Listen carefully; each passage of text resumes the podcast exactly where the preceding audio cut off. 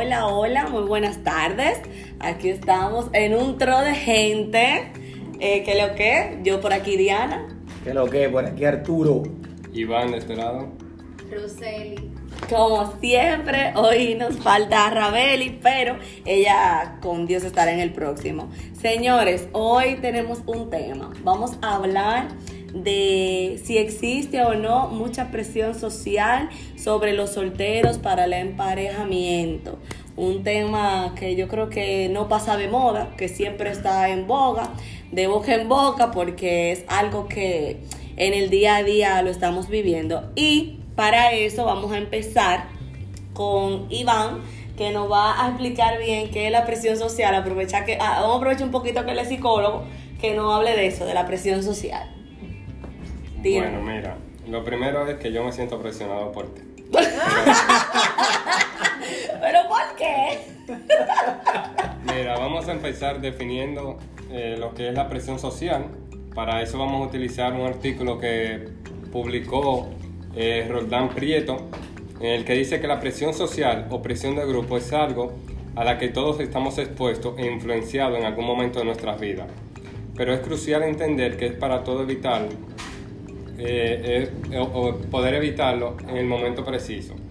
Eh, también nos habla que la presión social puede ser como positiva igual negativa y que todo dependerá de, de cómo uno se deja influenciar. Eh, tenemos que tener claro que la presión social logra siempre tiene su cuota con, con el comportamiento, siempre va a modificar el comportamiento, ya sea de forma positiva como de forma negativa. Eh, Entonces, eh, en ese sentido, eh, hay una, vimos un artículo de un señor en España, un prestigioso psicólogo del Instituto Ah, pues Andaluz fue Iván. de la Mujer. Ah, no. Iván estudió en España. Todavía, todavía lo estoy pagando. Fuiste tú, Iván. fuiste- Ah, pues no fuiste tú entonces. ¿No puede servir? Oye, la otra, el prestigioso psicólogo del Instituto Andaluz, no, porque él, él fue al País Vasco y este es lo andaluz, él, Ah, él no, dice no, que no. es del norte, no del sur. No, no, no. Eh, Si el norte por el sur fuera la misma porquería.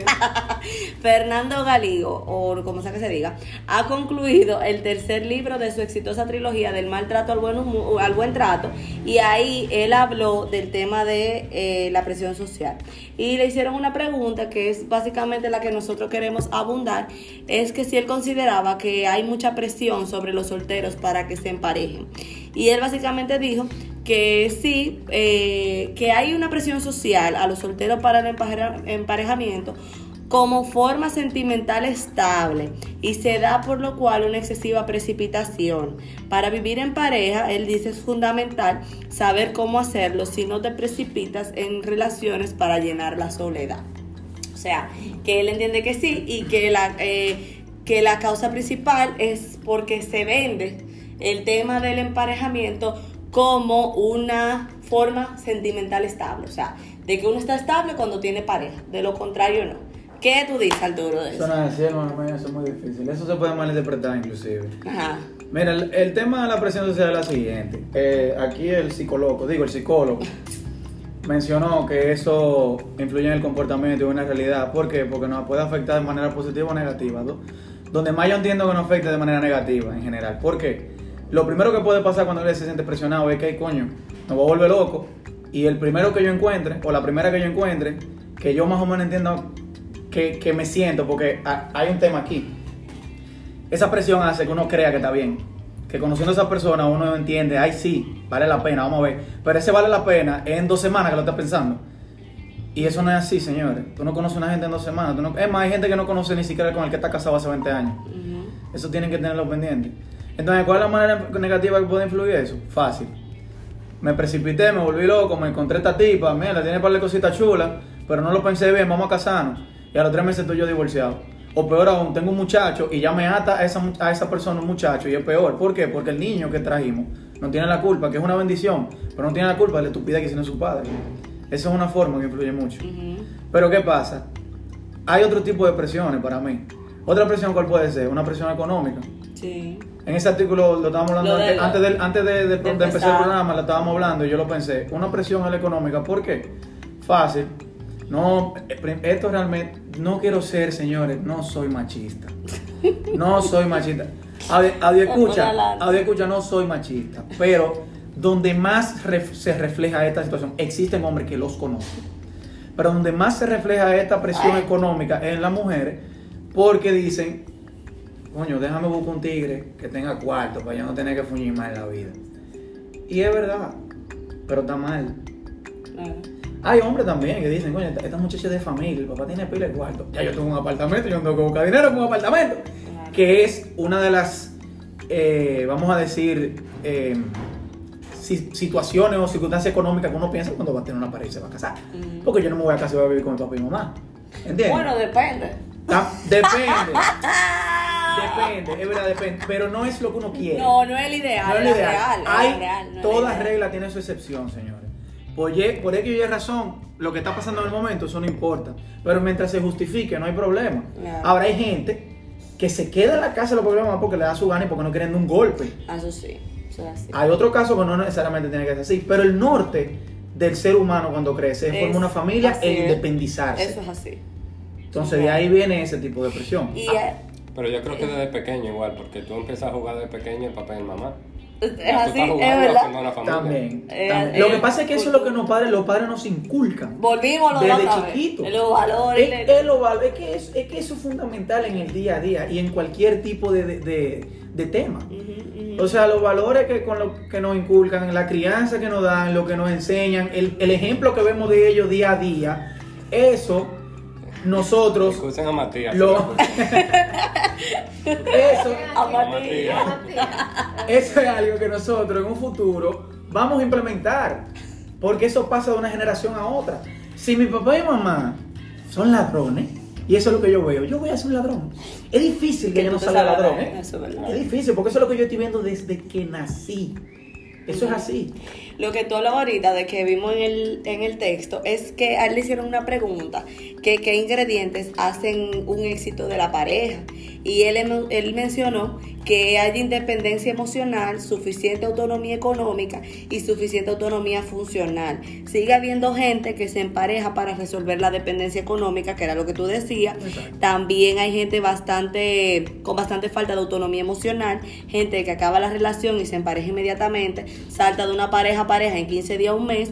Además, cuando alguien está en una relación debe tener cicatrizadas las relaciones anteriores. Si no cicatriza, te metes en una relación para huir de la otra. Y él dice aquí, que, y me imagino que todo estudiado, si es investigador, que hay personas que cicatrizan en 5 años, en 2 y hasta en 8 años, señores, y Eso quizá es uno ni se da cuenta, o sea, quizás así uno no se da cuenta. Uno cree que cicatrizó. Claro. Otra de, la- de las tantas influencias que hay está el tema de la edad, que influye bastante para que se Principalmente- formalice una relación principalmente en la mujer. Un matrimonio. Principalmente la mujer, el factor edad. Porque socialmente Sí, está es mal presión visto. fuerte la Pero, edad. y le dan Ay, la mujer, le- le dan las mujeres principalmente es por el tema del reloj biológico. Sí. Toda mujer quiere tener su familia, quiere tener su muchacho. Y hay una edad que creo que son los 35 años, es el tope de una mujer poder tratar de tener un hijo ideal. saludable. Ese es el tope ideal. Hay, hay más riesgo a partir de los 35 años, sí. Es- ha pasado, De o sea, volvemos- 40. estamos hablando en general, Sí, ha sí. pasado, hay gente a los 40 que tiene un muchacho, pero a mi entender, la mayoría de la gente que tiene un muchacho después de los 35 tienen cuarto. Bueno, no, y. O sea, esos famosos que no pueden tener un muchacho al principio porque tienen un agite de vida fuerte, tienen un muchacho después, por ejemplo, la esposa de eh, Dwayne, de Wade, de, Don Wade, qué sé yo, el basquetbolista. Ajá, Yo no sé de eso. Eh, el basquetbolista Wade, que Ah. jugaba con, con LeBron James en Miami Heat. Eh, ella tuvo un hijo los otros días. Y esa tipa tiene 40 años, está dura, está piedra.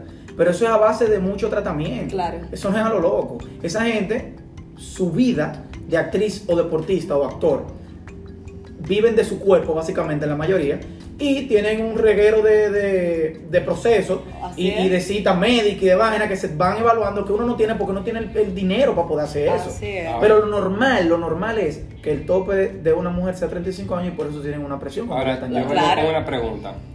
El tema de, de la presión social para una relación o lo que sea, ¿influirá también de la cultura del país? Porque en España, por Sí, ejemplo, No es diferente, es al es revés. totalmente diferente. Al revés, no, no quieren Es que muchachos. estamos hablando, por ejemplo, en este país. Ajá.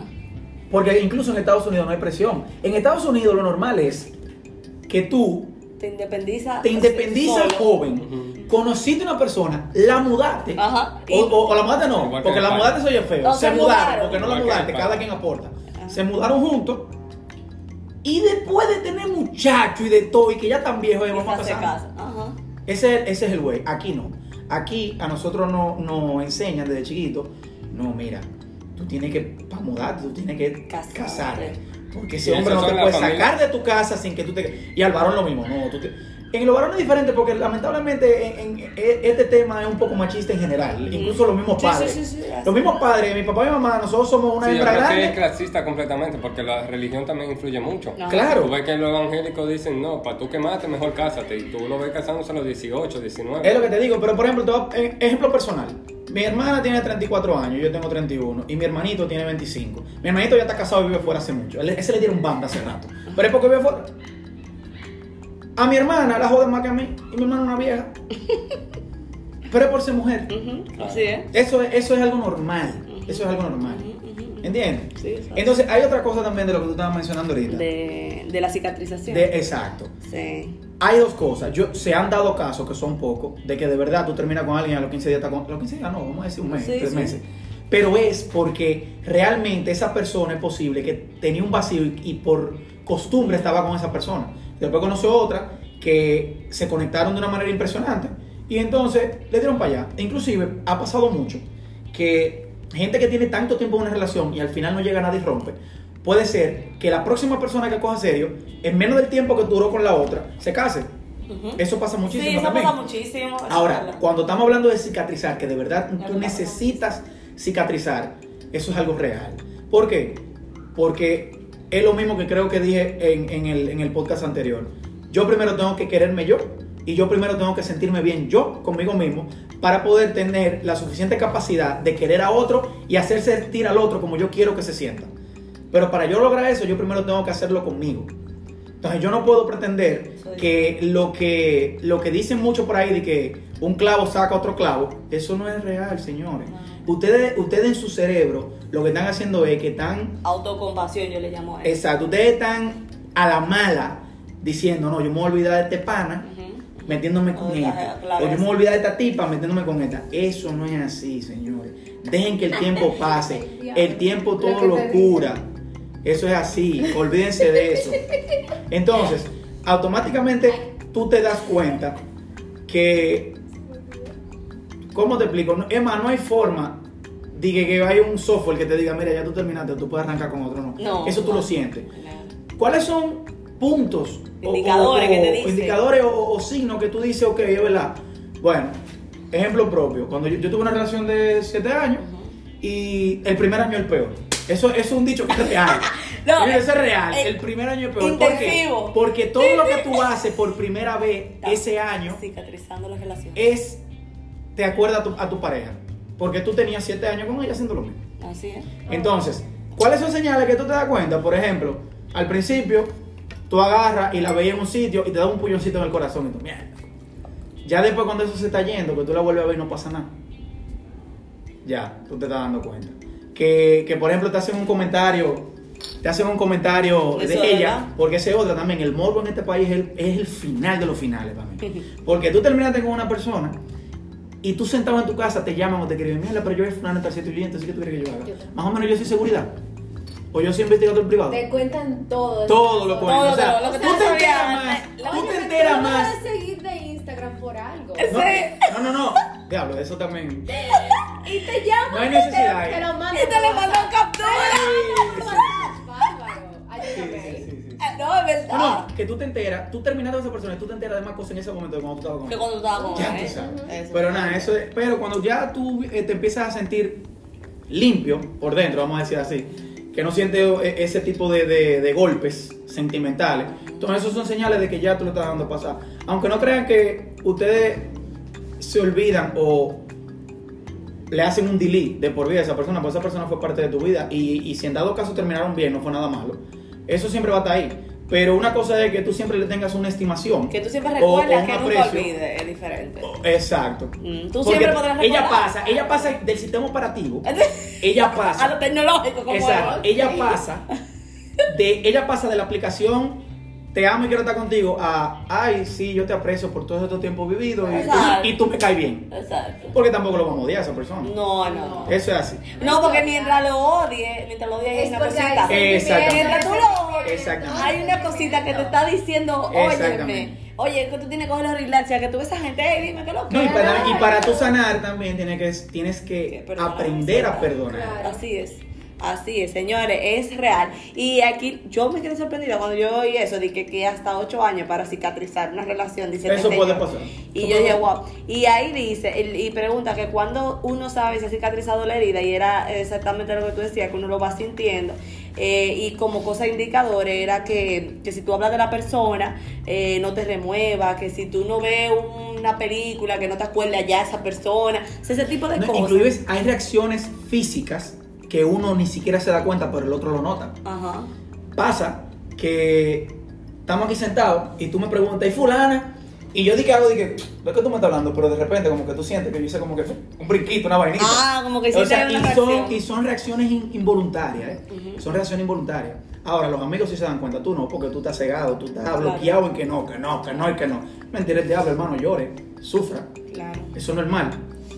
Y, y también eso de la presión social, señores, se extiende ahorita como cuando tú dijiste, por ejemplo, lo del embarazo y todo eso. Ah, que está embarazada, que hay que casarse. Eso es una cuestión que aquí está sembrado como, o sea, como el pan de cada día. Usted que aprende a casarse, porque si no, usted está... ser un hijo bastardo. Va a ser por- bastardo, va a estar te a perdición. Y por esa te misma razón, por esa misma razón, la sociedad, cuando se entera que tú te casaste y de una vez te- se entera que está preñada, ah, Ay, eso porque está ¿sabes por qué está preñada. preñada? Por eso Eh, mismo. el mismo, la misma persona, el mismo grupo de presión que te presiona para que te cases porque tú estás mal, es el mismo que después te critica porque te casaste ahora, preñada. hay Sí. que Por lo mismo que admitir, dijo Arturo, porque el morbo es lo que El morbo es lo que mueve. también hay que admitir que hay muchos casos que se casan por Sí. presión. Todos conocemos uno Sí. u otro caso. Sí, sí, sí. Inclusive, la misma presión inicia en los padres.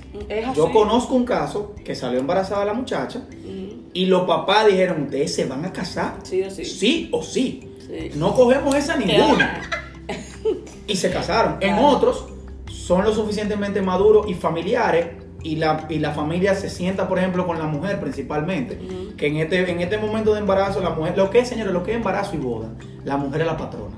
Mm. Entonces, en ese momento, Real. Los, papás dicen a la muchacha, mira, tú lo quieres, tú te quieres casar con él. No, esto fue un desliz.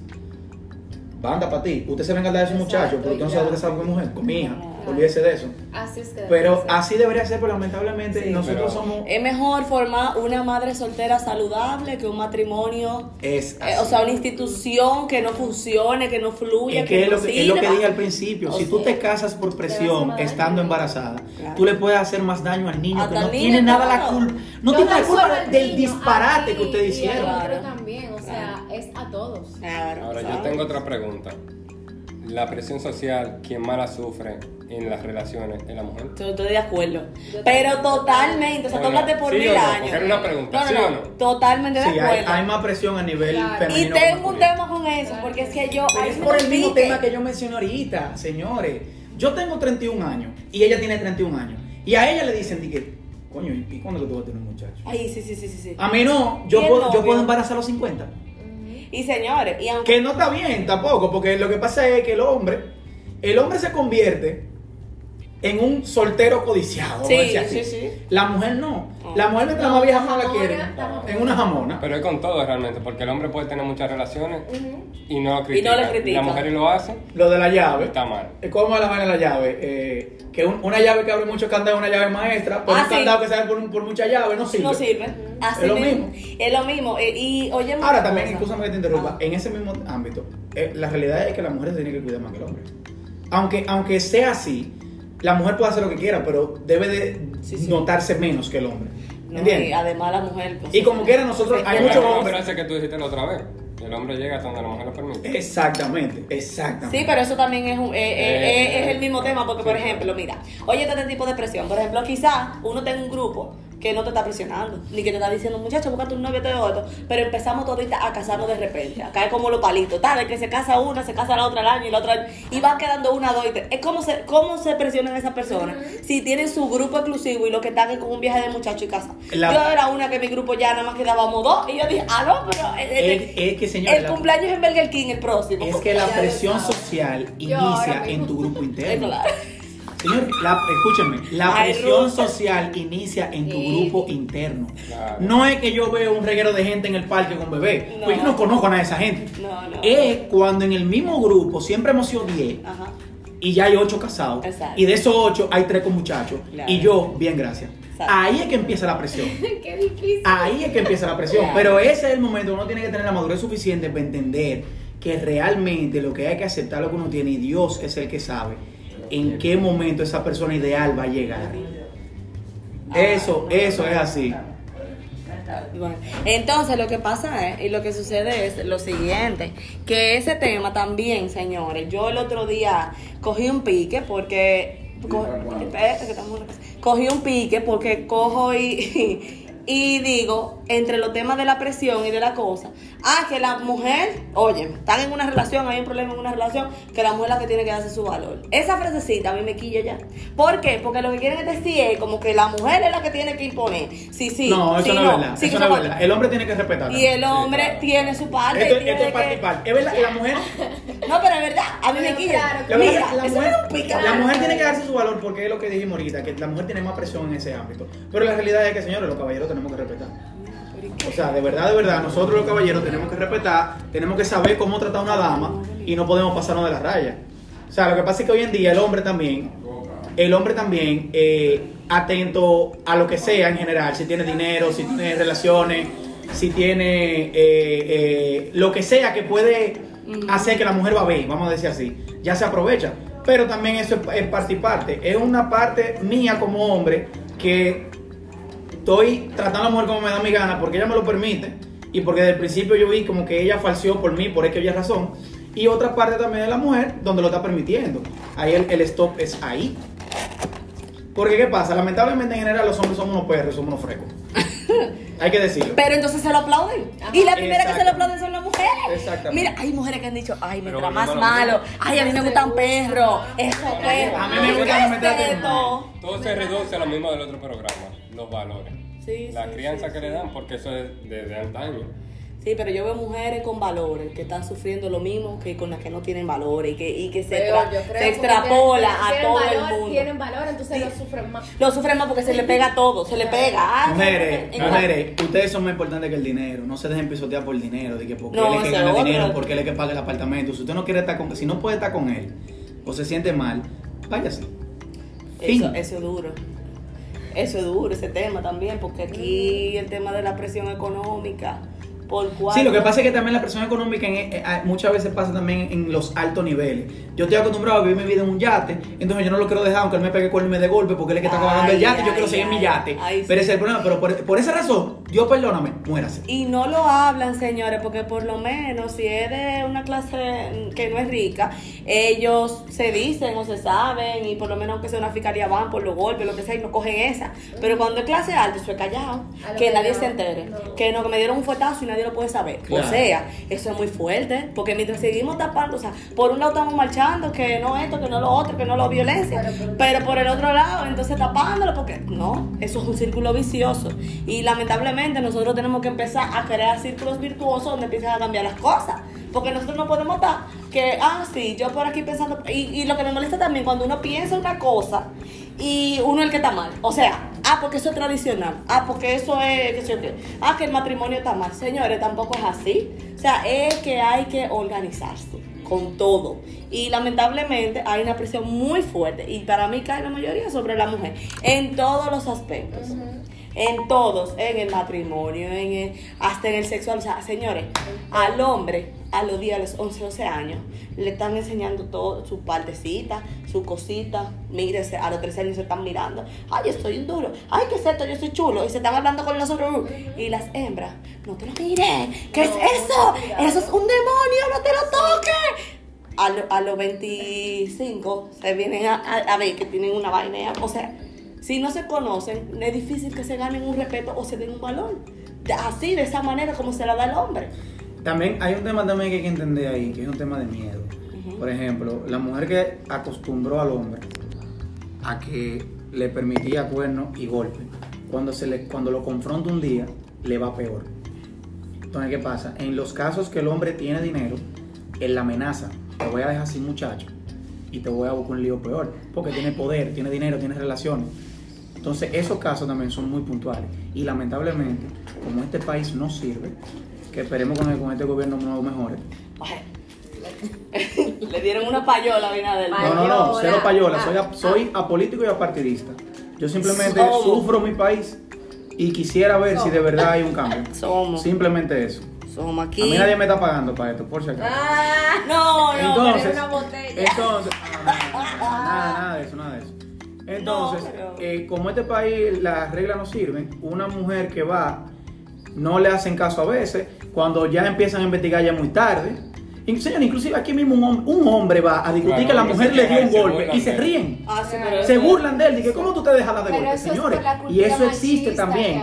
Eso existe, lo que pasa es que esos casos no salen a la luz. Eso es por esa por la misma razón. Ni porque, que ni, y, y tampoco van. O sea, No, no hay van. hombres Tú que estás loco, le da vergüenza y es Con la misma presión, si Sí. va, Pero- Exactamente. es una hembra, entre comillas. Pero Es existe. muy fuerte, señores. Ya está, siempre le dicen cuando son las mujeres son las que paren, las que sacan la sociedad para adelante, muchas cosas. Pero lo mismo pasa y te ponen manejando. Como despectivo que es una hembra. Manejando pasa lo mismo. Tuve una gente manejando mal a la Ah, sí, tenía que ser una maldita mujer. Es una mujer. Después tú la ves y es un hombre. Es una realidad. Eh, sí. Es una realidad. Y es muy fuerte, señores. Sí, aquí- Porque se ha demostrado incluso a nivel ya de gobierno que donde una mujer está, hay progreso. Yo no estoy entendiendo.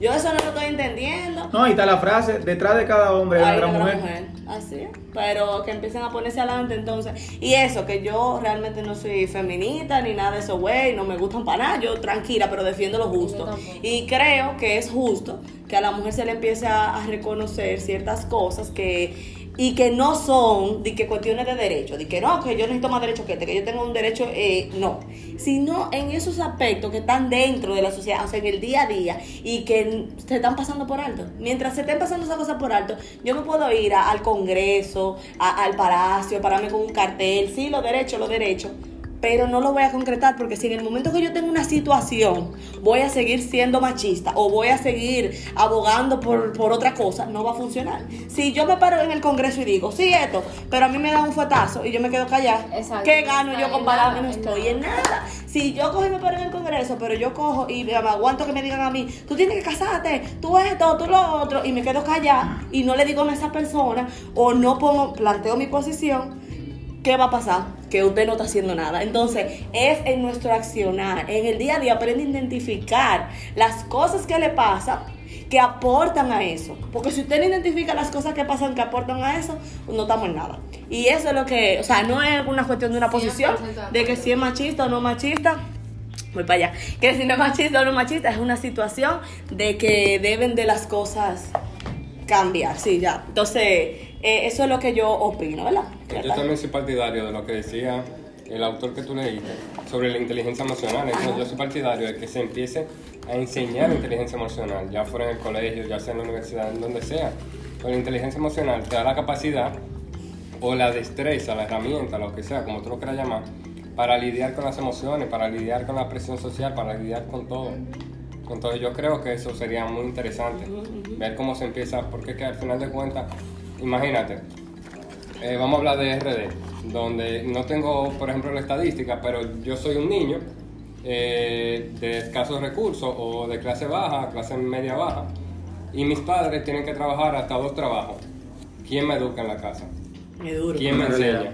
Cuando, voy al, y cuando voy al colegio, el maestro solo está enfocado en dar su clase y salir de ahí. Entonces, ¿cómo me manejo? Pero tú sabes por qué pasa eso también.